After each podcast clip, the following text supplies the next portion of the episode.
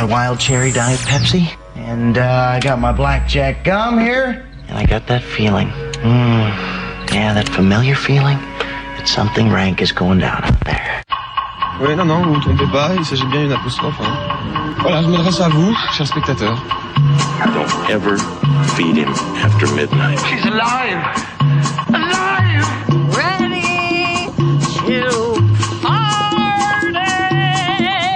I'm sorry, Dave. I'm afraid I can't do that. I'm a man? Well, nobody's perfect. Qu'est-ce que c'est faire C'est pas quoi faire. Les acteurs sont à l'aise dans leur personnage, l'équipe est bien soudée, les problèmes personnels ne comptent plus, le cinéma règne. Vers l'infini Fidèles auditeurs d'Extérieur Nuit, ne vous êtes-vous jamais demandé qui se cachait derrière les voix suaves de vos chroniqueurs bien-aimés, s'ils avaient la beauté de leur timbre ou le fameux physique de radio, et quel genre de vie ils menaient hors de leur bancal d'antenne S'ils étaient des chiens de la caste, les anti-héros du premier film de Jean-Baptiste Durand, des malades psychiatriques, ça expliquait certains avis, comme ceux mis en lumière par le documentaire de Nicolas Philibert, ou des êtres dangereux, néfastes, voire des nazis siégeant à la conférence et le titre du film de l'allemand Matti Geschonek. Mais peut-être sont-ils, contre leur gré ou en infiltration, forcés de mener une double vie, à l'instar de la protagoniste de Blue Jean qui cache son homosexualité sous Margaret Thatcher, ou de Jan Dielman dans l'œuvre culte de Chantal Ackerman qui ressort aujourd'hui.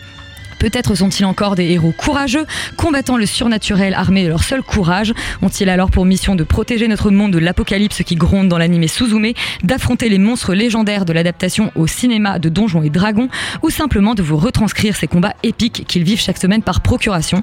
Ce soir, nous percerons ensemble ce mystère opaque et vivrons autant d'aventures que de films au programme. Nuit, c'est parti.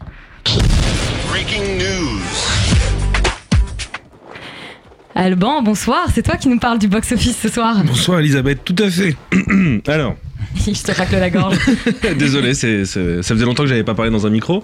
Alors, euh, numéro 1 du box-office euh, ce soir, Super Mario Bros. le film, euh, qui fait 1 537 000 entrées pour un cumul à 3 403 000 entrées.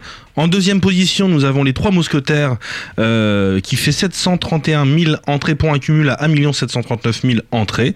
Et sur la troisième place, un newcomer, Donjons et Dragons, euh, l'honneur des voleurs, qui fait 420 000 entrées pour sa première semaine. Merci euh, Alban.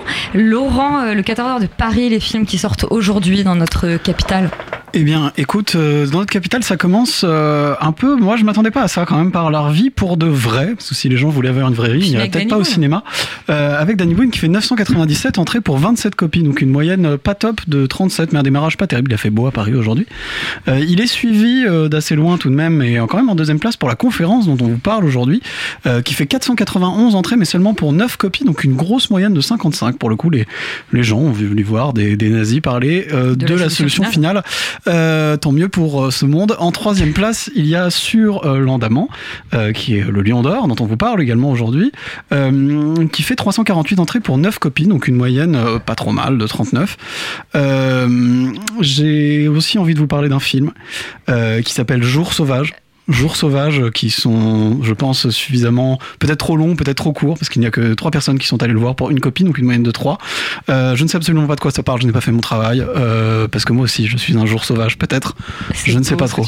J'essaye de trouver des Et trucs. je n'ai aucun doute euh, là-dessus. On ne vous parle pas de la vie pour de vrai. En revanche, on vous parle de la conférence de Mathie euh, et on n'a pas de bande-annonce. Que se passe-t-il? Pas de bande-annonce pour ce film allemand. Laurent, on vient de le dire, c'est un film qui se passe en Allemagne au moment de la Seconde Guerre mondiale et qui parle de gens qui débattent de la solution finale. Est-ce que j'ai à peu près fait le pitch? T'as fait à peu près le pitch? Je voudrais, je vais peut-être essayer de faire un peu de, un, petit peu, hum, comment dire, euh, en rajouter un peu là-dessus parce que ça parle précisément en fait d'un épisode de l'histoire qu'on appelle la conférence de Wannsee, euh, qui est, qui a eu lieu euh, bah, sur euh, dans une, ville, dans une petite ville, dans une villa près de Berlin, qui a réuni du coup bah, beaucoup de hauts dignitaires nazis pour discuter de précisément la solution finale à la question juive et comment comment organiser ça. Et c'est donc du coup bah, un événement historique réel et le film a été créé et basé sur, euh, sur les retranscriptions, les rapports qu'on a euh, officiels euh, de, ce, de cet événement. C'est un film qui, qui est un petit peu, qui a un parcours un peu étrange parce qu'il me semble que c'est un film produit par la ZDF, donc la chaîne publique allemande. Donc je crois pas que ce soit un film qui soit prévu pour le cinéma à la base, si j'ai bien compris, mais qui sort au cinéma en France, ce qui est, à mon avis, peut-être le- finalement ce qui constitue le plus gros problème du film. Mais j'y reviendrai d'abord, j'y reviendrai après parce que d'abord j'aimerais quand même, enfin dire que je trouve que c'est un film qui est, euh, euh, je pense que l'espèce le maître étalon de ce que devrait être le docu-fiction, c'est-à-dire qu'en fait euh, on a euh, des vrais acteurs qui jouent euh, bien, avec des vrais décors, avec des vrais costumes, avec une vraie volonté de filmer ça de manière sérieuse. On fait pas n'importe quoi, où on a un peu de budget quand même pour faire quelque chose qui est historiquement solide et en même temps de mettre en scène par des, par des acteurs et par des personnages cet événement qui est quand même, euh, euh, oui, hein, probablement, une, si on parle des heures les plus sombres de notre histoire, je pense que c'est vraiment les heures les plus sombres des heures les plus sombres de notre histoire. C'est-à-dire qu'on a littéralement euh, des mecs en costume nazi qui discutent de la manière la plus, euh, euh, la plus efficace possible d'exécuter des millions de juifs, entre autres, d'ailleurs, parce que d'autres personnes aussi vont y passer. Et, euh, et c'est fait de manière ex- discuté de manière extrêmement clinique, avec des objectifs d'efficacité, avec beaucoup de rigueur, et c'est assez glaçant parce qu'il y a vraiment des moments où on est un peu terrifié de, voir ce qui se passe, et, euh, et, et à la fois ça arrive, je trouve, à, retranscrire enfin ce, côté vraiment, euh, euh, enfin je veux dire la, violence clinique en fait qu'il y a derrière, et en même temps euh, les, les comment dire les, euh, les absurdités du régime nazi avec euh, leurs espèces de, de, de côté complotiste euh, où en fait l'ennemi c'est le juif. Donc il faut absolument exterminer les juifs même si c'est pas forcément cohérent. Il faut quand même y aller. Et, comment les différentes administrations nazies se tirent la bourre parce qu'elles sont pas d'accord et qu'elles essayent en fait que tout ça est une espèce d'immense lutte de pouvoir entre différents égaux et différents personnages plus ou moins importants. Euh, et ça je trouve que c'est très bien fait très bien retranscrit. Euh, et, et, et je trouve que c'est la plus grande force du film. Malheureusement, en fait, il va pas vraiment au-delà de ça. C'est-à-dire que on a assez peu d'ambition cinématographique finalement. Il y a, c'est pas trop mal filmé. C'est-à-dire que c'est vrai que, mais, mais bon, en même temps, on filme quand même euh, genre une dizaine de personnes qui discutent autour d'une table, donc on peut pas non plus faire des, des trucs foufous, des miracles. Mais ça reste très, euh, très classique, mais honnête. Et, et en fait, euh, au-delà de ça, bah, il n'y a pas grand-chose. Il y a peu de construction dramatique. Euh, ça reste quand même assez chronologique. On essaye de, on essaye vaguement de, de, de séparer le film en deux parties pour quand même essayer de, de construire vaguement quelque chose. Mais enfin, c'est pas extrêmement réussi. Euh, et donc du coup, en dehors de son, de son intérêt documentaire, moi j'ai un peu de mal à comprendre l'intérêt de ce film et en particulier l'intérêt de le sortir au cinéma. Euh, Peut-être parce qu'en en fait, il n'y a pas vraiment d'autres possibilités de le montrer ailleurs, parce que dans le fond, euh, quelle chaîne de télé a vraiment envie de diffuser ça en France, j'en sais rien, mais, mais, mais c'est vrai que c'est un film qui euh, qui en le voyant au cinéma en fait je, trouve n'a pas pas les bonnes ambitions. Ça aurait dû être plus dramatisé ça aurait dû être un peu plus travaillé. C'est un peu dommage euh, parce que je trouve que le taf documentaire lui au contraire est très solide et que même si j'aime pas trop les docu-fictions là en l'occurrence si ça avait été un docu-fiction et présenté comme un docu-fiction je pense que j'aurais trouvé ça assez assez fou et assez extraordinaire. Donc euh, c'est vrai qu'il y a aussi enfin bon mais mais mais c'est vrai que malheureusement en dehors de, ouais, de cet intérêt là c'est pas c'est pas fascinant quoi Yuri, euh, tu fais honneur à mon introduction d'ailleurs, je tiens à te le dire, parce qu'il y a deux semaines, tu avais une voix suave et ce soir, tu as un vrai physique de radio. Euh, Et là, on voit pas, mais je fais un gros doigt d'honneur. Et c'est cool. la conférence, est-ce que tu rejoins Laurent euh, Très bon docu-fiction, mais pas tout à fait assez d'arguments pour le cinéma? Bah un peu. Après, je, effectivement, c'est dur de le reprocher au film parce que c'est pas son projet d'être du cinéma en fait. Fait. Et c'est ça a été produit en fait l'historique de production effectivement que ça a été produit puis diffusé dans le cadre du 80 de le- du 80e anniversaire en fait de la conférence de Wannsee. Donc il y a un côté très euh, mémoriel, commémoratif euh, qui qui s'in- qui s'inscrit dans euh, dans le cadre des commémorations des atrocités du régime nazi et en Allemagne. Et le film était un énorme succès sur la ZDF avec des, des millions et des millions de téléspectateurs devant la télé, etc. Et après, il était, il me semble, alors ça, il faudrait vérifier exactement, j'ai pas tout à fait compris, mais accompagné également de tout un tas de reportages vraiment documentaires pour le coup. C'est-à-dire que c'est pas juste le film. Le film fait partie d'un corpus documentaire lui-même, euh, autour duquel en fait justement on va faire discuter des historiens. Enfin, c'était vraiment des- une grosse soirée thématique, euh, si j'ai bien compris. Et donc en fait, effectivement, le film n'était pas pensé, je pense, à, à- à l'origine, à mon Pour avis, pour, pour une expérience en salle hors de tout contexte. C'est-à-dire qu'il y a, y, a, y, a ce, il y a cet aspect-là.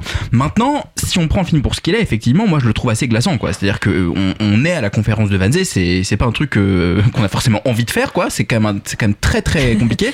Mais effectivement, le film a cette... euh, distance, cette froideur, cette austérité qui, à mon avis, le rend particulièrement glaçant, quoi. Parce qu'on le, on voit et on voit que c'est des gens qui sont, qui ont des petites ambitions politicardes risibles, qui sont des, des comptables et qui font des sortes de compromis moraux avec leur propre éthique qui sont hallucinants. C'est-à-dire qu'il y a un moment des mecs qui disent ouais mais bon moi en tant que en tant que protestant c'est quand même compliqué d'en- d'envoyer des millions de gens euh, euh, des, des millions de gens euh, dans les chambres à gaz et on lui dit oui mais t'inquiète ils vont pas trop souffrir. Ok ça va. Enfin, et donc t'as des trucs comme ça qui sont juste d'une d'une horreur absolue tellement en fait si on veut accompagner ce film de la lecture de Hannah Arendt en parlant de la banalité du mal je pense qu'en fait c'est le meilleur exemple dans le sens où effectivement il y a une sorte de Ouais, de banalité, de froideur. Ils vont parler de leurs enfants, ils vont parler de, de trucs. euh, Qu'est-ce que t'as mangé ce matin Est-ce que tu veux du café et, et, et dans la minute d'après, ils vont parler euh, des chambres à gaz.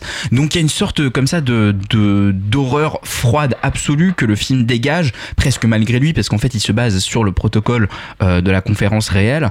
Euh, il faut dire que les acteurs tiennent très très bien le morceau quand même pour euh, pour un pour un texte qui est. Enfin, je pense que ça a dû être. Enfin, je sais pas comment ils ont tourné ça, mais c'est quand même. euh, Ça dû être très marrant. Ouais, ça peut être très marrant. Je pense que tu, tu, te rends, tu te rends compte sur le tournage du poids des mots que tu prononces, qui ont vraiment été prononcés dans un contexte qui est absolument euh, terrible. Euh, donc voilà. Maintenant, après, je pense qu'en tant qu'objet pédagogique, ce film est particulièrement euh, bien fait et intéressant. Donc c'est peut-être pour ça que c'est bien de le sortir au cinéma, parce que ça permettra peut-être à des professeurs dans des écoles d'aller emmener des classes le voir et d'avoir justement une version euh, vraiment pas trop chiante parce que c'est quand même un film qui se regarde malgré son austérité et son, et son, euh, et son classicisme euh, et euh, d'avoir un objet de discussion simplement à partir duquel parler de cet événement qui est, qui est absolument horrible et qui est vraiment décrit comme tel. Donc en fait voilà, c'est un film qui a des ambitions qui ne sont pas forcément cinématographiques mais je trouve c'est un peu compliqué de lui reprocher. C'est plutôt la stratégie de sortie salle qu'on qu'on peut interroger mais effectivement je pense que même cette stratégie là est avant tout pédagogique parce que c'est ça qui va je pense que en plus on est en, on est en période de vacances peut-être que des parents iront avec des enfants j'en sais rien je pense qu'il y a un côté un peu euh, un peu plus éducatif qu'autre chose Clairement dans la et salle, mémoriel clairement dans la salle, c'était quand même que quelques gros nerds qui étaient venus voir le film solo. C'était un délire quand même de, de gens assez énervés euh, qui aiment bien l'histoire et qui doivent s'intéresser à ça, ou alors des gens dont les motivations sont beaucoup plus sombres que ce que j'avais imaginé et je ne préfère pas trop y penser. Mais J'allais dire, excuse-moi, mais en même temps, une sortie du mercredi après-midi au cinéma pour des enfants, euh, je. Pour des enfants un peu plus âgés, Voilà, je pense. je pense que c'est plus pour des pour des ados quoi. Mais pour des classes en vrai pour des classes de collège lycée enfin j'en sais rien mais ouais. On- donc on vous recommande la conférence pour, euh, pour sa dimension euh, documentaire et pédagogique. Euh, et on va maintenant passer à un autre euh, premier film, c'est Chien de la casse de Jean-Baptiste Durand.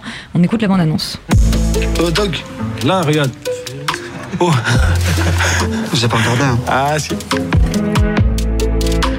En position, s'il vous plaît, monsieur. J'ai pas regardé. Recevoir la sentence méritée. Vas-y, viens, on bouge là. Tiens, les gars. Alban, qui sont ces chiens de la casse Alors, c'est Chiens de la casse. Alors, comme tu l'as dit, Elisabeth, c'est le premier long métrage, voire métrage tout court de euh, Jean-Baptiste Durand. Il a Et- fait des, des cours avant. Il a fait des cours, ok. Et ça raconte une histoire assez euh, simple, en fait, d'amitié, euh, quelque peu toxique mais profondément puissante entre deux jeunes adultes, donc Dog et Mirales, qui va être mise en péril par une histoire d'amour que va vivre le personnage de Dog avec une jeune femme interprétée par Galatea Belugi, qui est venue se reposer dans le Pouget, qui est un petit village de l'Hérault où se déroule euh, le film. Un petit mot sur les deux acteurs aussi phares du film. Donc le premier est interprété par Anthony Bajon, qu'on connaît notamment pour son rôle dans le Teddy euh, des frères Boukerma ou dans le dernier Stéphane Brisé.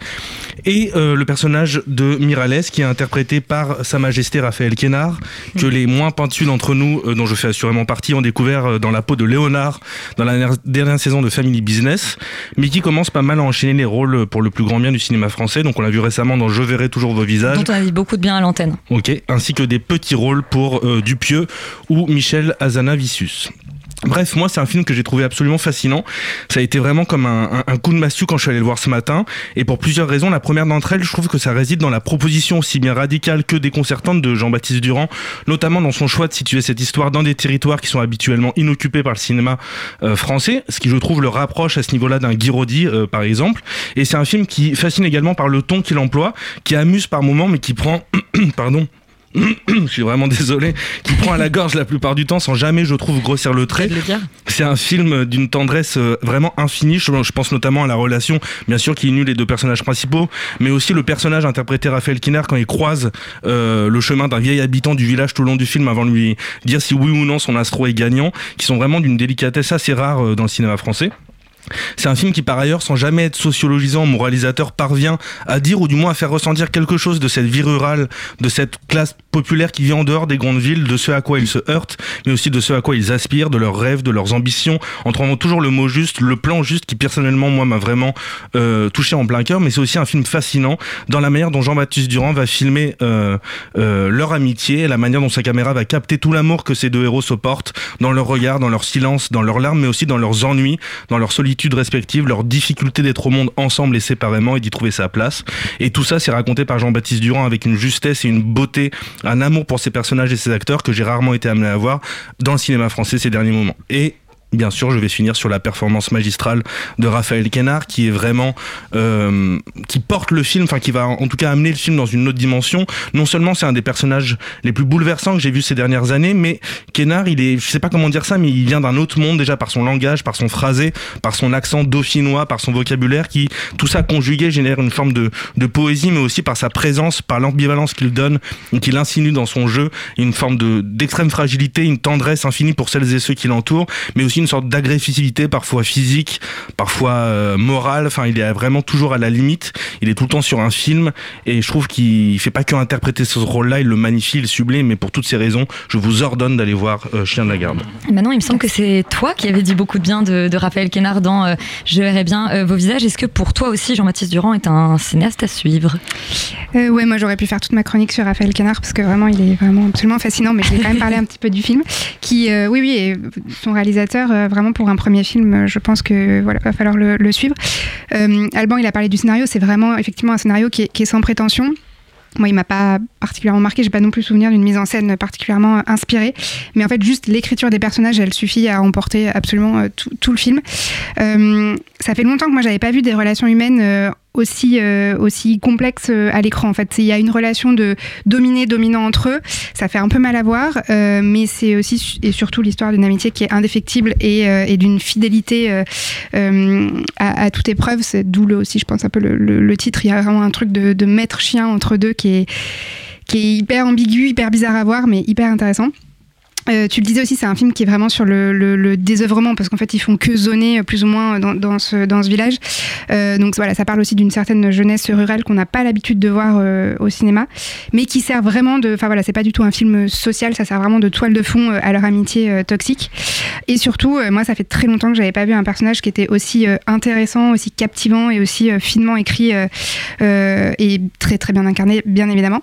Euh, la performance de Raphaël Quenard, elle est vraiment exceptionnelle. Son- son personnage, en fait, il est, il est vraiment pluriel. C'est à la fois un dealer, il traîne en, jogging euh, dans le village avec, euh, avec euh, son, son, son gros chien toute la journée. En même temps, il est hyper serviable auprès de sa mère qui est dépressive, auprès des petits vieux du village. Tu sens qu'il est assez sensible, il est ému par ses petits vieux. En même temps, il est très cultivé, il est très littéraire, il s'exprime hyper bien. Et en même temps, il est très dominant, il est cassant, il est maltraitant avec ses mots parce qu'il sait qu'il maîtrise mieux le langage et la langue française que, que, que son, son pote.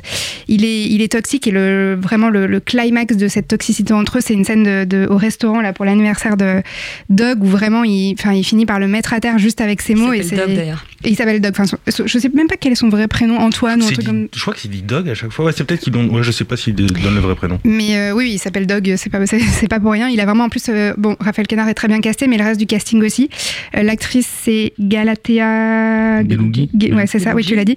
Et, euh, et Anthony Bajon, il a vraiment un truc presque du Labrador, mais physiquement, en fait, dans ce film, avec ses yeux un peu tristes. Et en même temps, il est pas non plus juste une grosse victime soumise. C'est, plus. Enfin, voilà, c'est, plus ambigu, et lui aussi, il incarne très bien son personnage. Euh, les dialogues sont excellents. Évidemment, toutes les répliques de Miralles, elles sont incroyables. C'est un mélange de vieux français et de, de, de rap un peu. Il y a un, une, euh, je l'ai vu il y a un moment, mais je me souviens euh, d'une réplique où pour dire genre se mettre une claque, il dit se jeter une, une salade de phalange dans la gueule. Enfin, il a que des expressions comme ça. Je sais pas si c'est le le réalisateur qui est le scénariste qui les a écrits ou si lui il a mis sa patte. Mais vraiment c'est enfin voilà sa façon de parler est vraiment euh, très très très particulière.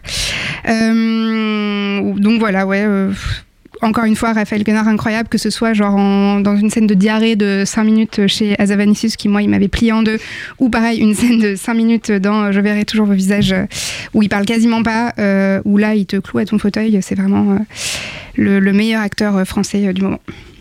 Bon, eh bien, on vous recommande absolument d'aller découvrir euh, Chien de la casse euh, et surtout de suivre euh, les pas de Raphaël euh, Kénard qu'on aura l'occasion de revoir dans le cinéma français. On part en Angleterre avec Blue Jean de Georgia Oakley. I need you in two teams. Jimmy, can you get over here? Mike, over there. So, what do you do, Jean? I'm a teacher. Fantastic. What do you teach? P. Lewis, come on in. You got a man on the scene at the moment, then? No, I haven't. No. Et maintenant, on reste avec toi, mais on change complètement euh, de décor avec Blue Jean. Oui, mais c'est encore un premier film euh, Tout à fait. d'une réalisatrice britannique qui s'appelle Georgia Oakley et qui nous plonge là dans les années Thatcher. Euh, c'est en 1988 très exactement, euh, au moment où la première ministre met en place une loi qui s'appelle la Section euh, 28, qui est une, une loi qui vise à interdire la promotion avec des guillemets de l'homosexualité dans les établissements scolaires.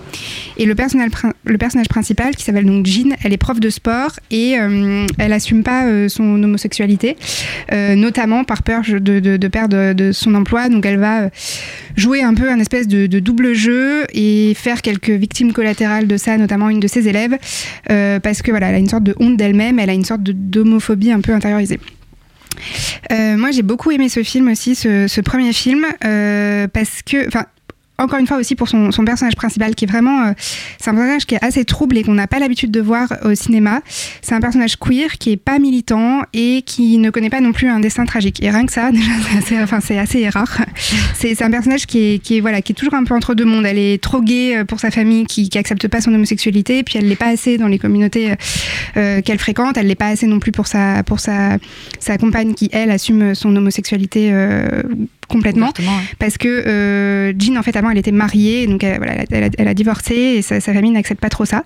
Euh, et puis ça, voilà ça change de point de vue. Euh, il y a des ados dans le elle est prof de sport donc autour d'elle elle est, elle est entourée d'ados certains qui se cherchent du point de vue de leur sexualité mais là voilà c'est le point de vue d'une prof qui s'est trouvée mais en fait qui s'assume pas. Et euh, je voilà j'ai trouvé ça intéressant de, de, de changer euh, ce ce point de vue, d'en faire aussi une prof de sport, c'est assez fort parce qu'en fait, elle passe euh, sa, sa- ses journées entourée euh, de jeunes femmes, parce que c'est une école pas mixte en plus d'ailleurs, elle est entou- entourée que de filles, oui, tout le temps. Des- Ouais, quasiment. En tout cas, elle, elle donne des cours plutôt à l'équipe de filles, Ouais. justement.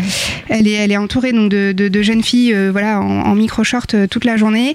Et, euh, et en fait, on donc on, on sent que, alors déjà, de, de par sa, sa discipline qu'elle euh, qu'elle enseigne, elle peut pas vraiment parler euh, de, de, de ce qui se passe politiquement et justement de, cette loi parce que c'est pas le, enfin voilà, elle fait pas d'histoire, elle fait pas tout ça. Euh, et euh, elle-même donc a, comme, a intériorisé en fait euh, cette homophobie et on sent qu'elle se sent elle-même comme une menace pour euh, ces jeunes femmes. Elle, elle sait jamais euh, trop où regarder, elle est toujours un peu mal à l'aise, elle, elle connaît jamais trop les limites, elle sait pas. Voilà, on sent qu'elle projette en fait sur elle-même tout ce que pourraient penser les autres d'elle. Et tout le film est vraiment de, de- son intériorité à elle. Et c'est là d'ailleurs que l'actrice principale qui s'appelle Rosie McEwen, je la trouve vraiment très bonne parce qu'elle est toujours dans une espèce de retenue parfaitement juste. Tout se passe dans ses yeux et et elle incarne parfaitement, euh, parfaitement ce rôle. Le contexte du film, il est, il est très politique, mais en fait, cet aspect politique, il passe vraiment que euh, à la radio ou à la télé ou en fond. En fait, c'est vraiment pas. On, vo- voilà, on voit rien de, de, de la vie euh, du pays. C'est vraiment des messages homophobes qui qu'on entend comme ça toujours en, fond sonore. Et je pense que c'était aussi un moyen de montrer que le personnage elle-même, elle a internalisé euh, toute, euh, toute cette, cette homophobie en fait qu'elle entend toujours en toile de fond comme ça. Euh, et voilà, donc sur, je trouve que c'est vraiment un premier film qui est, qui est beau, c'est- politique, mais c'est pas non plus un étendard, c'est hyper pudique, c'est hyper intime. Et sur la forme aussi, un tout petit mot sur la forme, il est vraiment, c'est vraiment un film qui est, qui est très beau. Il y, a, hum, il y a une photographie assez vintage, on est dans les années 80, mais sans non plus, enfin voilà, c'est assez cool à voir de voir l'Angleterre comme ça des années 80, mais sans que ce soit non plus, ça tombe dans une sorte de, de fantasme un peu esthétique des années 80. Et toute la couleur bleue qu'il y a dans le film, donc il y a dans le titre, qui voilà, qui, qui, est- qui est pas là pour rien, parce que je trouve qu'elle s'en sert hyper bien pour arriver, enfin toute la palette en fait de couleurs, elle, euh, elle dit quelque chose à chaque fois de, de, de ses états, euh, voilà, de, de. Ouais, c'est ça.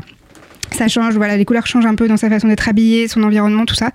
Donc, euh, donc voilà, il y, a- un sens. C'est pas juste une coquetterie pour faire un jeu de mots, euh, un jeu de mots avec le avec le titre. Donc euh, voilà, moi ça aurait presque pu me faire penser, bon peut-être juste parce qu'elles sont britanniques et qu'il y a beaucoup de bleu, mais à After Sun de Charlotte Wells. Mais en tout cas, je pense qu'elle s'inscrit un peu euh, dans cette nouvelle génération de, jeunes réalisatrices euh, britanniques euh, très cool. Euh, Imen Aftersun que tu avais beaucoup aimé. Euh, Est-ce que c'est le cas de Blue Jean Oui. ce soir Ah, on aime les, réalisatrices britanniques. Euh, moi personnellement, j'ai vraiment tout aimé. Enfin, je trouve que c'est un film qui est assez brillant euh, dans sa mise en scène. Enfin, tu l'as dit, c'est vraiment filmé en 16 mm et là pour le coup, je trouve ça extrêmement pertinent au-delà dans le fait de retranscrire cette époque. Mais c'est juste que tous les plans viennent vraiment sublimer le scénario que j'ai trouvé fascinant, particulièrement la construction de ce personnage qui est porté par cette actrice, mais que j'ai trouvé stratosphérique. Enfin, il y a un truc où pour moi, là où il y a des bons acteurs, il n'y a pas besoin d'expliquer quoi que ce soit. Et donc c'est là où le film est vraiment juste, c'est qu'en fait, dans euh, comment ses tempes euh, tapent, euh, dans son regard, dans comment est-ce que son visage va s'amaigrir, dans comment est-ce que ses mains vont peut-être être plus enfoncées dans son pantalon, et ben on nous dit tout en fait euh, de cette politique qui l'oppresse et qui vient vraiment juste modifier euh, sa façon d'être et son visage. Et j'ai trouvé ça mais assez fou à voir en termes de en- vraiment en termes de prestations euh, d'acteurs purs et tous les autres en fait que ce soit les jeunes. Enfin je trouve qu'il y a une justesse et un niveau de jeu en fait qui est rarement atteint euh, au cinéma et qui mérite euh, qui mérite vraiment d'être souligné.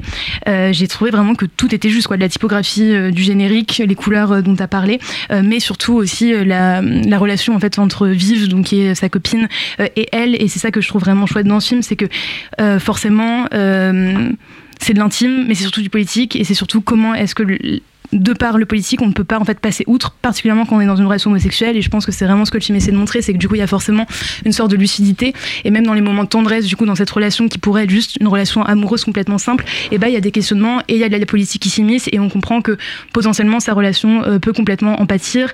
Moi, je dirais pas jusqu'à dire qu'elle s'assume pas, c'est juste que comment est-ce qu'on, enfin c'est même pas, enfin pour moi la question c'est même pas tant s'assumer, c'est juste comment vivre en fait dans une société pareille euh, où on ne peut pas vraiment exister et surtout euh, où on n'a pas cette place-là et où en fait on nous fait comprendre que euh, il y a un peu soit le choix des lesbiennes qui ne peuvent pas travailler et qui du coup ont une, enfin euh, vivent un peu grâce à cette euh, aide et cette caisse de qu'on- que d'autres lesbiennes qui, elles, du coup, décident un peu de rester un peu plus dans le placard et peuvent occuper des postes d'avocates, de médecins, euh, de, de profs, du coup, comme Jean, euh, pour permettre à d'autres femmes euh, qui sont, du coup, plus dans du militantisme. Et ça, je trouve ça hyper intéressant aussi euh, bah, que ça soit dit, parce qu'en fait, je, je savais pas forcément. Euh, et- ouais, vraiment pas. Euh, du coup, voilà. Et donc, c'est comment, en fait, enfin, c'est pour ça que ce choix de la section 28, euh, le, enfin, en tout cas, de prendre ce scénario à ce moment-là, euh, je trouve que c'est vraiment juste. Et il y a un truc, je trouve, de tiraillement intérieur, en fait, dans ce personnage qui est presque un peu racinien entre bah, l'amour et la cité et comment est-ce qu'on essaie de combiner les deux et avec ce personnage de Louise, donc qui est cette jeune fille. Euh, et ça, pareil, je trouve que c'est un truc qu'on voit assez rarement, en fait, mais qui est assez réel, je pense. euh, comment dire, Chivonne, Louise, donc des personnages adolescents euh, et l'espèce de curiosité et de fascination, euh, si ce n'est d'obsession, en fait, qu'elles ont pour cette prof malgré elle, enfin, malgré Jean, qui, en fait, n'y est pour rien. Et donc, c'est ce dont tu parlais dans le truc de pas appuyer les regards, euh, de pas savoir quoi faire de soi, parce qu'en fait, elle sait qu'elle provoque ça, mais de par tout le climat politique autour, euh, qui fait que c'est complètement tabou et qu'elles n'ont pas l'espace de ça. Et ça, juste ce regard-là et de montrer, en fait, à quel point est-ce que n'importe quel petit geste, euh, pour elle, c'est une espèce de mine d'or de juste, elle m'a touché le bras euh, extrêmement brièvement, alors que elle, justement, elle veut pas que ça soit reçu comme ça. Euh, Enfin, en tout cas, cette espèce de tiraillement-là de entre elle ne veut pas être un modèle et à la fois il y a des adolescentes qui sont complètement paumées dans cette époque-là, euh, qui ont besoin de ce modèle-là. Je trouve que c'est hyper intéressant et que c'est assez rarement montré. Bref, en tout cas, moi je trouve que c'est un film qui est juste extrêmement maîtrisé et à la fois c'est une maîtrise qui est pas du tout étouffante en fait. C'est une maîtrise qui laisse émaner juste une sorte de, de vie, un peu une certaine pureté que j'ai trouvé extrêmement juste. Et il y a des scènes aussi, sais pas, il y a une scène de dispute sur Blue Monday de New Order et c'est assez jouissif à voir aussi. C'est que c'est pas juste de l'idée et de la politique, c'est vraiment aussi juste des moments d'intimité, de vie, un chat qui va essayer de manger des poissons dans un aquarium. Enfin, il y a des petits passages comme ça qui sont extrêmement beaux et je trouve que c'est un très très bon film. Bon bah vous recommandez toutes les deux euh, très largement ce Blue Jean de Georgia euh, Oakley euh, qui est donc dans la veine des, nouvelles ciné- cinéastes britanniques qu'on va suivre après After Sun. Et on part au Japon pour le nouveau film d'animation de Makoto Shinkei à qui on doit déjà Your Name bande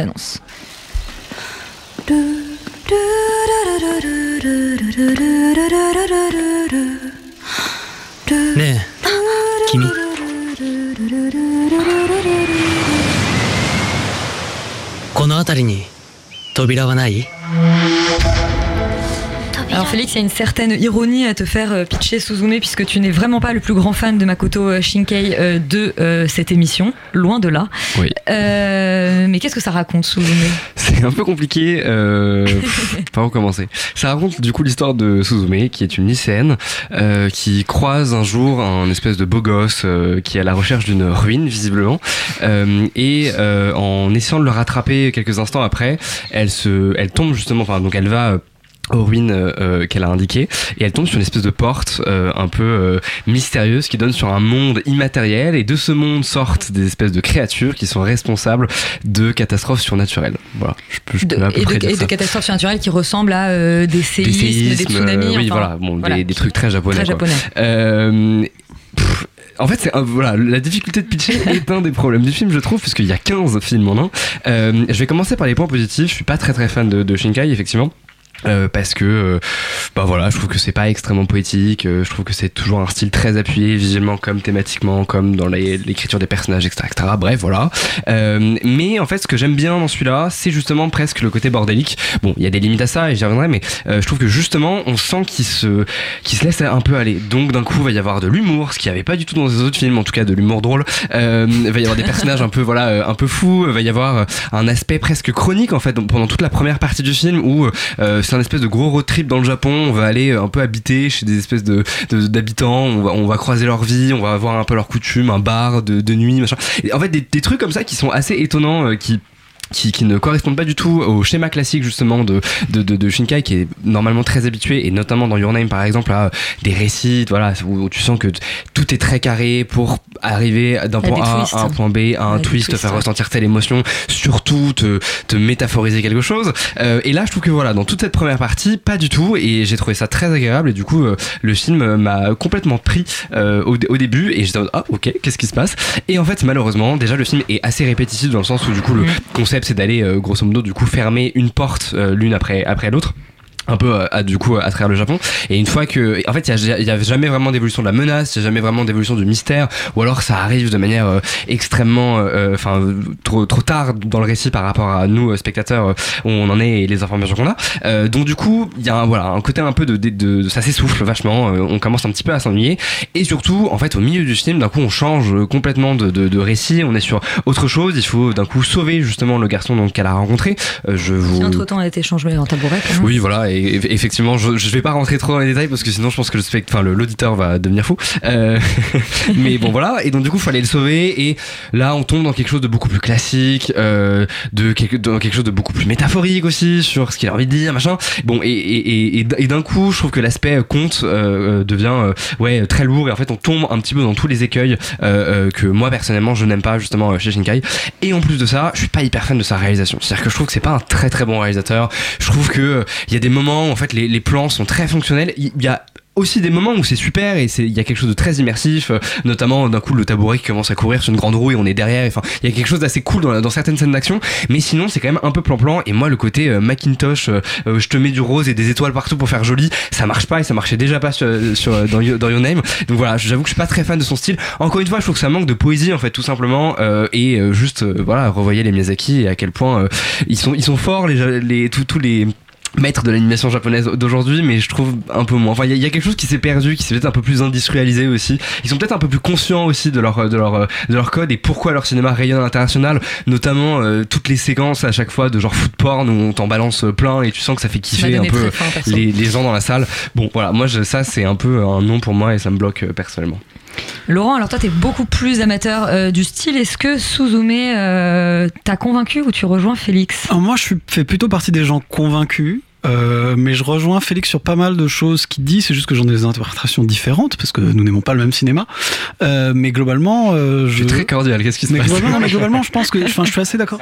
je sais pas, je pense que c'est après avoir vu euh, le truc sur la conférence. Ouais, ça, ça euh, ça m'a- ça m'a épuisé. Ça a aspiré tout le- Et donc du Tout coup, euh, du coup, non, je trouve que le film est, est, est, est assez intéressant, moi, justement, parce que il, Makoto Shinkai va chercher des choses qu'il allait pas trop chercher avant, justement, dans ces petits moments de vie quotidienne, etc., qui existent quand même déjà dans Your Name, hein, parce que on est, mais, mais qui sont beaucoup plus mises en scène avec, avec des, des volontés beaucoup plus claires. Euh, et, et du coup, c'est ces espèces de côté, un peu côté carte postale du Japon qu'on a sur une bonne partie du film, finalement. Euh, et, et je trouve assez, assez réussi, assez amusant. Euh, je trouve, moi, au contraire, que son style euh, en termes en termes d'animation est assez brillant. Je suis pas vraiment. Je crois pas d'ailleurs, au contraire, que ce soit plus industriel, en fait. euh, Parce que. Il fait tout lui-même. Makoto Shinkai, c'est vraiment un mec un peu bizarre qui fait un peu tout lui-même. Et qu'en réalité, on voit bien que, genre, euh, que genre dans ce film-là, il, comme ses précédents, enfin, en tout cas, Your Name particulièrement a vraiment bien marché, il peut faire un peu tout seul ce qu'il veut. Et sauf que le problème, c'est que euh, faire tout seul ce qu'il veut, parfois, bah, ça rend, ça devient un peu n'importe quoi. Et je dirais que c'est peut-être le gros problème du film, c'est que ça part en couille complet, ça n'a aucun sens, il y a aucune structure, c'est il une espèce de, de répétition absurde au début, euh, avec des avec des espèces de gros moments d'action euh, entrecoupés de d'espèces de cartes postales et de et de tranches de vie de personnages qu'on croise un peu comme ça, avec à la fin euh, quand même une espèce de récit qui a un petit peu plus de sens, mais qui se déroule quand même essentiellement dans une bagnole décapotable qui marche pas, avec des personnages qu'on n'avait pas vus avant. Enfin, il y a quand même un truc genre très très bizarre en termes de construction de récit, en termes de en termes de de, de, de film, c'est insensé. C'est-à-dire que ça, ça ne devrait pas exister, c'est n'importe quoi. Mais en même temps, euh, je trouve que ça fonctionne parce que tout le reste est très euh, est très est très bon et que justement il y a à la fois cette espèce cette espèce de côté très cliché japonais absurde avec la lycéenne Suzume qui est quand même très si très lycéenne japonaise qui en fait un peu des caisses avec le beau gosse qui est vraiment excessivement beau gosse. C'est à dire que moi quand il est apparu On a euh, moi quand il est apparu sur l'écran j'étais mort de rire tellement c'est absurde. C'est à dire que c'est vraiment le personnage clicheton d'animé japonais beau gosse avec les cheveux longs qui te regarde qui est mystérieux et un peu taciturne. Il y a un truc genre un absurde euh, de- dans, dans la manière dont il utilise ses codes et où euh, et où en fait il arrive à, à réussir un peu à les détourner pour en faire un peu autre chose faire une chaise, et c'est littéralement. pour- avec voilà cette espèce de chaise qui court mais même ça en fait c'est assez japonais ou l'espèce de chat qui est censé être une espèce de, de, de truc tout mignon et qui est en fait une espèce de D'annonciateur de, de l'apocalypse, ouais, qui est une espèce de dieu en fait euh, un peu bizarre qui est même pas vraiment méchant qui est juste bizarre quoi où il se passe des trucs euh, où en fait tout ça est une espèce de prophétie avec des voyages dans le temps où on part vraiment dans tous les sens. Et ça ce côté là est vraiment amusant parce que c'est assez débridé ça me plaît. Après le film c'est quand même un peu n'importe quoi donc je pense que c'est quand même un peu réservé aux gens qui aiment Makoto Shinkai qui aiment un peu ce genre de trucs qui sont qui kiffent un peu cet univers de d'animé japonais en dehors de ça je pense que c'est un peu difficile Écoute, on va partir dans un autre univers débridé, celui de Donjons et Dragons. L'honneur des voleurs, c'est évi- évidemment une adaptation du jeu. Euh, on écoute la bande-annonce. Here's the thing we're a team of thieves. And when you do this, you're bound to make enemies. Laurent, est-ce que tu joues à Donjons et Dragons? Pose cette question parce que tu connais déjà la réponse. Et la réponse Évidemment. est oui, bien entendu. Comme euh, toute personne en surpoids de plus de 30 ans, je joue au. Euh, en réalité, euh, c'est euh, et c'est pour ça d'ailleurs que je suis allé voir le film parce que parce que je joue avec des dragons, à Donjons et Dragons avec des amis comme comme un mec qui qui devrait pas en avoir mais qui en a quand même. Et du coup et du coup c'est c'est pour ça que j'étais allé assez euh, assez enthousiaste moi sur ce film en me disant que ça avait l'air d'être vraiment une grosse comédie d'action un peu débile où on voyait Hugh Grant faire un peu n'importe quoi et Chris Pine euh, avoir des rôles extrêmement euh, extrêmement stéréotypés. Et dans le fond de ce point de vue là bah pourquoi est-ce que je serais déçu vu que c'est exactement ce qu'on m'a offert? C'est-à-dire qu'il n'y a pas de mensonge dans la bande annonce il n'y a pas de mensonge dans la manière dont le film est présenté c'est exactement ça. Et en fait je trouve que c'est assez cool et assez intéressant parce que on sent derrière que le film a été fait et réalisé par des giga nerds de Donjons et Dragons des mecs qui adorent l'univers que ça fait vraiment kiffer. D'ailleurs il y avait même un référent genre règles et l'or sur le tournage pour être sûr que le- les règles entre guillemets du jeu Et soient respectées. toi. Ce qui est complètement absurde quand on y pense, mais qu'une espèce de payer genre une espèce de vieux barbu chelou pour t'expliquer si oui ou non tel mec a le droit de faire ça. Enfin bref, Euh, il y a il y a et il y a un côté que je trouve très jouissif moi dans ce film, c'est précisément l'adaptation de cet univers de Donjons et Dragons qui est en fait un univers bah, de jeux de rôle papier et dont l'objectif est en fait surtout offrir des terrains de jeu pour des gens qui écrivent des histoires pour jouer entre potes. Et donc du coup, c'est un univers qui qui est extrêmement large, euh, extrêmement débridé, avec des trucs absurdes qui peuvent se passer à peu près à n'importe quel moment, à partir du moment où on a envie de le créer. C'est-à-dire que théoriquement, en fait, dans Donjons et Dragons, il peut y avoir des vaisseaux spatiaux si on veut, et c'est, c'est, c'est un univers qui est riche à ce point. Euh, c'est à la fois la force du film, parce que même si on reste quand même assez sage, on reste dans le côté fantasy, parce qu'on va pas faire trop n'importe quoi, en tout cas pour le premier, parce qu'à mon avis, ils ont la volonté d'en faire une licence. Enfin, je serais pas surpris. Euh, c'est de, c'est que c'est que en fait justement euh, c'est c'est c'est un univers d'heroic fantasy très foisonnant qui part en couille complet et où il se passe des trucs très bizarres et où euh, et où en fait c'est assez c'est assez cool et assez sympathique pour ça. Je pense que c'est aussi peut-être le plus gros problème du film c'est parce que même si c'est très même si c'est très amusant de regarder Donjons et Dragons et de, et de, et de se dire qu'on va adapter Donjons et Dragons, euh, je pense pas que ce soit une licence très intéressante à adapter parce que globalement ça ne raconte rien quoi. C'est-à-dire qu'en dehors du lore, Don- Donjons Oui, et en, en dehors du lore, Donjons et Dragons n'a rien à offrir Euh, parce que justement c'est précisément en fait un canevas sur lequel des gens qui veulent raconter des histoires vont raconter des histoires pour que des amis à eux puissent créer des personnages qui vont les faire marrer à jouer, etc.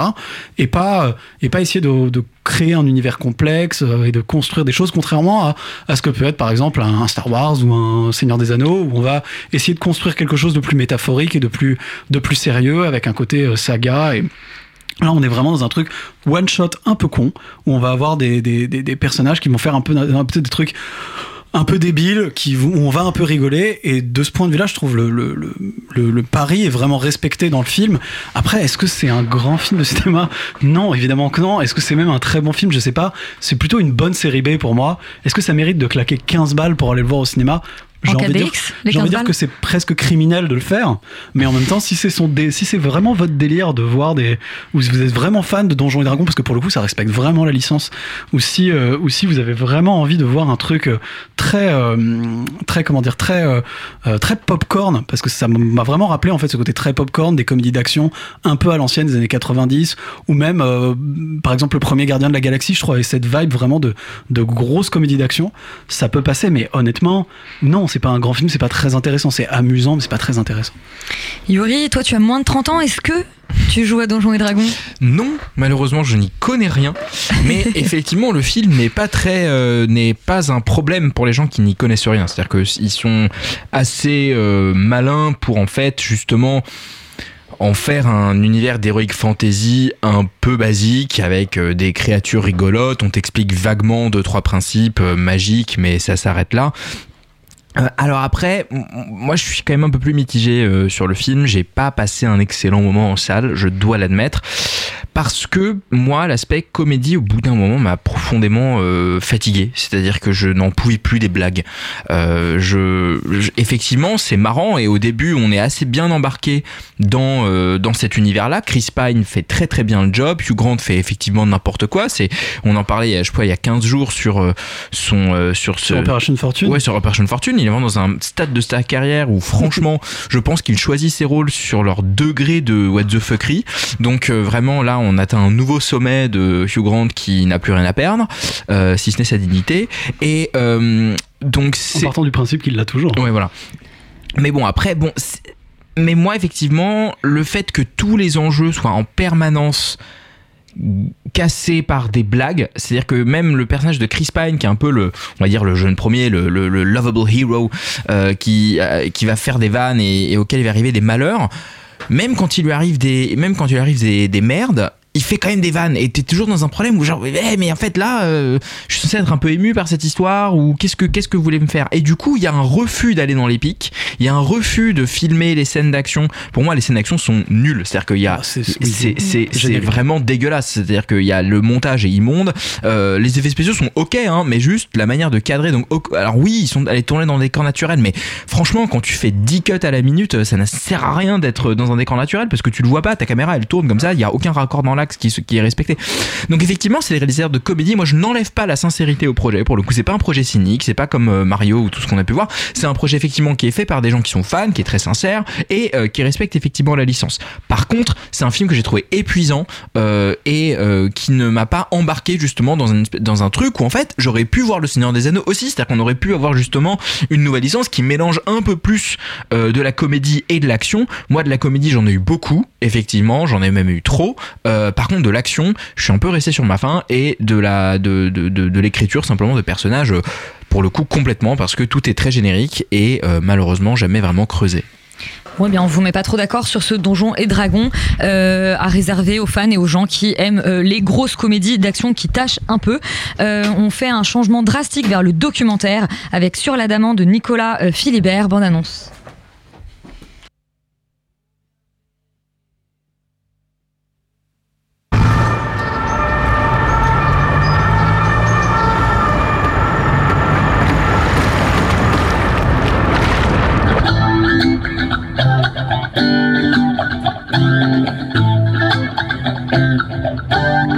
Vous avez l'air très très enjoué euh, sur la musique de cette bande-annonce. Euh, Imen, que nous raconte ce documentaire? Alors, donc l'Adamant qui a eu l'ours d'or à Berlin. Tout à fait, il faut le préciser. Il faut le préciser. Donc, ça se passe en fait dans un centre de jour qui est sur un, qui se situe sur un bateau qui est amarré péniche, euh, ouais. sur une péniche, ouais, qui est amarré sur la Seine, c'est euh, à quai de la Râpée, en gros. Et c'est un centre de jour qui accueille des adultes souffrant de troubles psychiques, euh, donc euh, tous les jours. Et il y a du coup euh, un corps euh, hospitalier qui est euh, à l'intérieur. Et après, ce qu'il faut savoir, c'est que ces personnes viennent de leur plein gré. Euh, c'est vraiment elles qui souhaitent euh, venir dans cet espace-là. Et le but, c'est un peu de lutter contre la désillumination de la, psychiatrie euh, et d'offrir en fait d'autres opportunités, d'autres activités, d'où la musique qu'on entend. Enfin, c'est un truc un peu récurrent aussi, aussi dans le film. Voilà. Personnellement, je connais pas du tout Nicolas Philibert, donc je connaissais pas son regard et j'avais pas d'attente particulière, à part que c'est vrai que les documentaires, moi, qui se passent dans ce type de milieu, ça peut me parler. Et du coup, je pense que j'avais peut-être une curiosité en fait euh, par rapport à ça. Euh, et donc je me suis vraiment immergée un peu sans a priori en me demandant euh, voilà juste en ciblant un peu qui il était dans la manière dont il avait de, filmer les plans sur les détails sur lesquels il allait s'arrêter et qu'est-ce qu'il allait offrir en fait de ce sujet là et j'ai trouvé que c'était un regard qui était extrêmement pudique extrêmement bienveillant et assez juste et qui m'a à la fois frustrée par moments et à la fois, à la fois profondément intéressée maintenant que j'en suis sortie je pense que ça m'a frustrée dans mes attentes moi de spectatrice puisque euh, je sais pas moi deux de mes docus préférés c'est 12 jours de Raymond Depardon et la permanence d'Alice Diop euh, qui ont été genre des espèces de chocs euh, vraiment énormes pour moi euh, viscéralement et ça te prend au bide et il y a un truc où, où ça te confronte à une altérité. Euh, et donc j'avais une attente peut-être un peu là-dessus et en fait pas du tout. Et c'est ça que je trouve très intéressant dans ce film c'est que justement on nous montre que c'est pas si lointain que ça. En fait c'est que on peut regarder ça et que en fait ça peut nous parler quand même et que certaines personnes peuvent vraiment nous parler intimement euh, et que aussi un espèce de quotidien puisque comme je l'ai dit c'est un hôpital de jour et les personnes viennent euh, bah, pour faire des activités aussi lambda que du dessin que à manger que juste parler autour d'une table euh, que faire de la compta donc des activités aussi euh, qui nous parlent. Et ce que j'ai trouvé juste c'est qu'en fait le, le corps euh, hospitalier enfin je sais pas médical plutôt qu'hospitalier d'ailleurs parce que c'est pas un hôpital le corps médical en fait est filmé au même plan que les patients. Et donc notamment dans les scènes de groupe en fait on ne sait pas qui est patient et qui est médecin en gros. Et ça je trouve ça extrêmement pertinent et ça Et il y a des te- moments qui sont très troublants. On, Ouais, sait, on on sait dit mais qui est qui, là-dedans ouais. Et du coup, ça te questionne en fait. Moi, ça me questionne sur mes a priori potentiels, de me dire bah, potentiellement cette personne est un patient et l'autre est et des fois pas du tout. Et c'est ça qui est hyper intéressant en fait, je trouve dans ce film. Et ce que je trouve aussi euh, intéressant, c'est qu'en fait, lui, ce qui l'intéresse, c'est pas du tout la violence, c'est pas du tout les moments de bascule, c'est pas du tout de nous montrer ça en fait. Euh, la violence, bien entendu, elle émane de tous les plans, euh, puisque on nous montre du coup bah, qu'est-ce que c'est aussi d'être mis au banc d'une société parce qu'on a une compréhension qui est complètement différente. Euh, qu'est-ce que c'est aussi d'être extrêmement lucide en fait parfois sur sa condition. Euh, et c'est ça qui est hyper percutant à certains moments et donc ça donne en fait des espèces de scènes euh, où on on ne juge pas en fait. Et à la fois il y a du comique qui forcément en émane. Moi je pense à cet homme qui est convaincu que Jim Wenders lui a volé sa vie euh, en faisant Paris Texas euh, ou qu'il est descendant de Van Gogh et qui te montre par A plus B par des portraits qu'il est vraiment descendant de Van Gogh. Et t'as envie d'y croire en fait. Et c'est ça qui est complètement complètement fascinant. Et donc c'est une espèce de fresque. Alors peut-être pas suffisamment fresque euh, à mon goût moi parce qu'en fait je pense que le- le- la seule chose que je, que je reproche au film un peu et à la fois je peux pas lui reprocher de ne pas être ce que je veux qu'il soit euh, mais c'est que je trouve qu'il n'y a pas suffisamment enfin j'ai j'ai le sentiment qu'il n'y a pas eu suffisamment d'ampleur en fait euh, je trouve. Euh, puisqu'on est sur un film qui dure 1h49 on a des, des protagonistes qu'il a un peu choisi qui je pense ont semblé soit les plus avenants soit les plus pertinents Soit qui ont accepté d'être soit qui ont filmés accepté aussi, filmés. voilà et je pense qu'il y a ça qui rentre en jeu. Et à la fois bon bah il y a des gens enfin moi je, je sais pas soit ceux qui t'ont marqué mais moi il y a un homme Olivier euh, qui a juste une séquence en fait où il dessine ses filles Fanny et Suzanne euh, un dessin un peu d'enfant. Et en fait c'est ça aussi la force du film c'est que on sait pas pourquoi les gens sont là ça nous intéresse pas vraiment.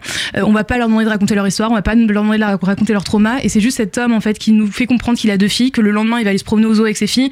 Et du coup là en fait ça moi met dans mon imaginaire la potentielle enfin le possible extérieur l'extérieur en fait de cet endroit-là et de me dire mais quel est le quotidien de cet homme qui a deux enfants en bas âge? Et c'est ça que je trouve euh, extrêmement voilà extrêmement juste. Et donc dans juste ce que je disais par rapport à, l'espèce d'ampleur en fait c'est que forcément il y a tellement de gens euh, c'est qu'il y a certains regards qui vont nous accrocher c'est qu'il y a certaines certains gestes où moi je me disais mais j'aimerais bien qu'on s'attarde un peu plus sur cette personne et en fait on le fait pas. Et le problème c'est que bah, forcément Philibert en fait est notre seule porte d'entrée un peu là-dessus. Du coup j'ai eu des frustrations par rapport à ça mais dans la globalité je trouve que c'est quand même euh, un très bon film qui est assez difficilement attaquable et que je trouve assez juste en fait dans la conception aussi et dans la manière euh, dont c'est fait et qui mérite euh, quand même pour moi euh, l'ours d'or. L'ours d'or et euh, notre attention. Euh, Yuri, est-ce que tu, tu rejoins Imen sur les qualités et peut-être les, les, faib- enfin, les faiblesses du film qui en sont pas complètement, qui sont les limites que toi tu, tu lui donnes? Oui, globalement. Alors moi, en fait, j'irais même, enfin, j'ai encore d'autres moi limites avec le film, mais effectivement, commencer par dire que c'est un film qui est quasiment inattaquable parce qu'effectivement.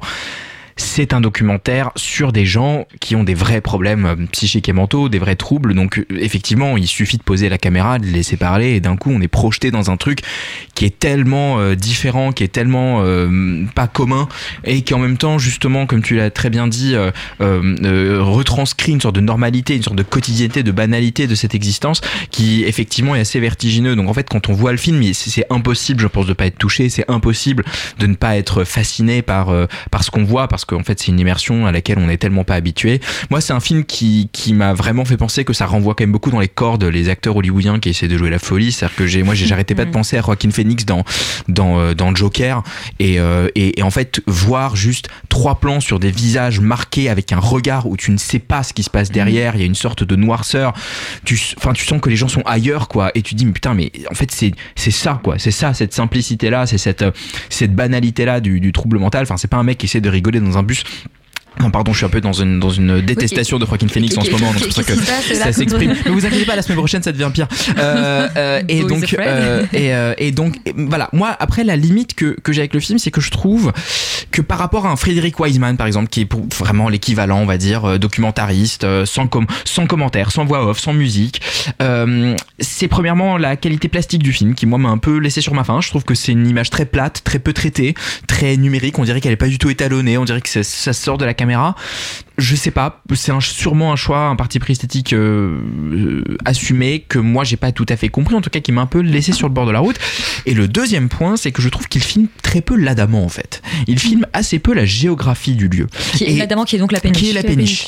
Euh, ça s'appelle Sur l'Adamant. Donc on est sur l'Adamant, certes, mais moi j'avais un peu du mal à comprendre, mais comment il a organisé ce lieu? C'est quoi les différentes pièces? C'est quoi les différentes salles? On nous montre qu'il y a une espèce de bibliothèque, un endroit pour faire des C'est concerts. très grand, donc. C'est c'est une assez grande Ouais. péniche, c'est une grosse barge en fait.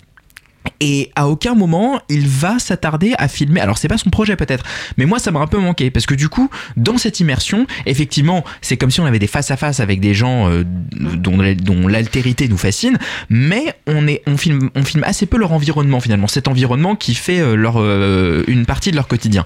Donc moi ça m'a un peu manqué parce que je, je pense que ça m'aurait peut-être un peu plus permis de comprendre le film. Et le deuxième point, je pense que euh, l'introduction qu'on a eue au début, parce que Philibert était là à la projection, il y a plein d'éléments qu'il a dit sur l'histoire du lieu, sur son historique, sur euh, la manière dont, euh, dont il avait été créé. C'est totalement absent du film et je trouve ça un peu dommage.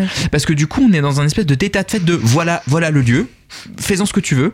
Et on n'a pas trop de contexte. On n'a pas de contextualisation. On n'a pas d'historique. On n'a pas de, de personnes qui auraient pu bosser là-bas. Enfin bref on n'a on pas du coup tout ce bagage avec lequel j'ai du coup pu appréhender le film avec lequel le spectateur lambda parce que Nicolas Philibert n'est pas dans toutes les salles de France euh, avant le film euh, ne va peut-être pas pouvoir le comprendre de cette manière-là. En tout cas peut-être qu'il y aura une barrière à l'entrée qui sera plus compliquée à franchir. Mais bon euh, il suffit peut-être de juste lire le synopsis sur Allociné avant d'y aller et, et c'est réglé On va sur l'adamant que vous recommandez quand même, euh, malgré euh, quelques petites Oui, réserves. Il n'y a pas de série cette semaine. Le dernier film dont on va vous parler, euh, c'est une ressortie dans deux salles de Paris. C'est euh, Jeanne Dielman, 23 Quai du Commerce, euh, 1080 Bruxelles de Chantal Ackerman. Bonne annonce.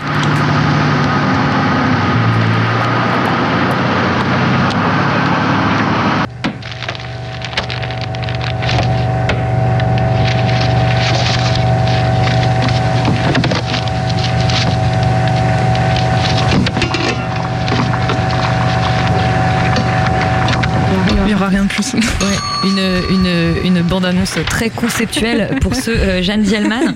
Euh, Mais qui résume bien le film. mais qui résume bien le finalement. film. Et bah, tu vas nous le résumer, Manon, avec peut-être un peu plus de mots que cette bande-annonce. Euh, alors, Jeanne Dinman, c'est donc un film de Chantal Ackerman euh, qui est sorti en 76. 76, j'ai écrit qui est sorti en XXX et j'ai oublié de vérifier la date. C'est une chronique à deux mois comme ça. Euh, et qui vient euh, récemment d'être sacré meilleur film de tous les temps par un magazine qui s'appelle Sight and Sound et qui est une sorte d'agrégateur de, de- de critiques et qui a détrôné donc Citizen Kane. Euh, le film, il, ouais, il retrace pendant, je crois, c'est 3h40 la durée? 3h18, ouais. Bah ouais, En fait, je crois qu'à la base, enfin, ils l'ont- je crois qu'ils l'ont un peu réduit pour la ressortie, mais je crois qu'à la base, Tu es notre experte chiffre ce soir. c'est plus de 3h30. Euh, donc euh, pendant euh, presque 3h30, trois jours de la vie d'une femme qui s'appelle Jeanne Dillman, qui est interprétée par Delphine Seyrig, qui est une mère veuve qui vit avec son fils ado beaucoup trop chelou et malaisant à Bruxelles et qui se prostitue pour joindre les deux bouts et tout ça se passe en quasi huis clos dans son appartement. Euh, alors, moi j'ai vu le film avec un ami parce qu'on s'est dit voilà on va y aller à deux on, pour euh, aller jusqu'au bout hein, parce que genre il faut se mouiller la nuque avant d'y aller. Euh, mais en fait au bout de genre quelques minutes de film j'étais mais complètement hypnotisée. Je suis pas sûre que ce soit forcément le sentiment que Chantal Ackerman voulait créer chez le spectateur l'hypnose, mais moi en tout cas c'est vraiment ce qui a dominé chez moi. C'est dur d'en parler en quelques minutes parce que je pense qu'il y a des tonnes de portes d'entrée d'analyse sur ce film. Enfin, c'est une, œuvre qui est absolument immense. Euh, mais je crois que ce que je vais essayer de faire, c'est de donner euh, envie aux gens, d'y aller. Euh, déjà, moi, c'est un film qui est vraiment, qui- est beau. C'est quand même sur une ménagère des années 70 qui vit dans un, appartement un peu médiocre, un peu chum. Et le film est vraiment beau. Enfin, dans son découpage, dans ses cadrages qui sont tous absolument parfaits, dans la géométrie de ses plans, dans ses couleurs, tout est un peu pastel. C'est vraiment très beau. De temps en temps, elle sort. Alors, c'est toujours pour des, des choses qui sont liées avec euh, les, les tâches ménagères. Euh, et la photographie de l'extérieur est tellement belle qu'on dirait presque des tableaux de- d'Edouard Hooper. quoi. Quand elle se tient face aux vitrines comme ça, il y a vraiment des. Ouais, ça fait. On dirait de la peinture. Euh, donc, sur la forme, c'est vraiment un grand film. Il faut pas oublier que Chantal Ackerman, elle avait 25 ans quand. C'était son premier film, elle avait 25 ans quand elle a fait ça. Donc c'est vraiment très fort. Meilleur film de tous les temps, je sais pas, j'ai pas vu tous les films, euh, mais en tout cas, ce qui est, des sûr, premiers films, cas, euh, des films de jeunes qui sont sacrés meilleurs films de tous les temps. Bah après Citizen Kane. Ah oui, ouais, ouais. Mais enfin, après, je, ouais, sais ouais. pas trop ce que ça vaut ce genre de. mais Enfin bref, en tout cas, ce qui est certain, c'est que je pense que tout le monde sur le plateau et en dehors du plateau était en parfaite maîtrise de, de- de son art, quoi. Enfin, c'est-à-dire que vraiment tout le monde à son poste, euh, je pense, est parfait. Euh, euh, le film, il est parfaitement monté et je le signale juste, il y a la monteuse du film demain qui est au MK de Beaubourg. Euh, je pense qu'elle doit être très intéressante à écouter, cette dame. Euh, et peut-être finir juste sur quand même Delphine Seyrig qui, pendant ces 3h30 d'épluchage de patates, quand même globalement, et elle arrive, tout à la fois tellement calculé et naturel. Enfin, c'est vraiment, elle est incroyable dedans. Il y a quand même euh, la brèche arrive quand elle commence à faire un peu trop cuire ses patates et à partir de là tu sens qu'il y a une petite elle arrive vraiment à créer du suspense premier degré sur des patates Euh, vraiment enfin elle est, elle est vraiment euh, incroyable dedans Euh, donc voilà moi j'ai adoré m'ennuyer devant ce film et j'ai adoré toutes les émotions que j'ai ressenties devant ce film Imen, est-ce que toi aussi tu as été hypnotisée par le film de Chantal Ackerman? Euh, oui, bah complètement. Après, alors c'est pas son premier film, c'est son deuxième long. Enfin, moi, il y a eu elle un an avant et après il y a deuxième eu. film, Enfin, non, quoique, non, c'est même son troisième parce qu'il y a eu Hôtel Monterlé encore avant et après Ah, courts métrages.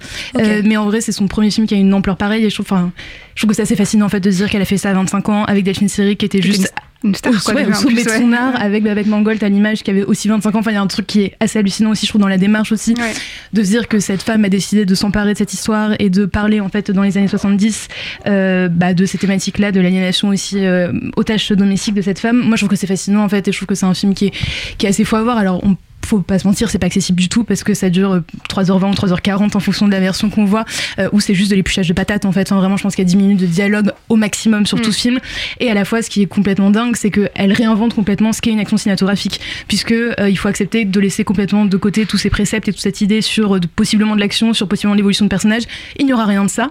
Et donc, du coup, d'un coup, on rentre dans son action à elle. Et donc, euh, ce que tu dis, le fait qu'elle fasse cramer ses patates, bah, d'un coup, ça devient haletant en fait. Et ça devient le summum du film. Et euh, on s'habitue complètement à tous ces bruits. Et c'est ça qui révolutionne complètement l'action. Et je trouve génial en fait dans le fait qu'elle soit placée première, même si on s'en fout un peu du classement. Et je pense qu'elle en aurait rien à faire aussi foncièrement.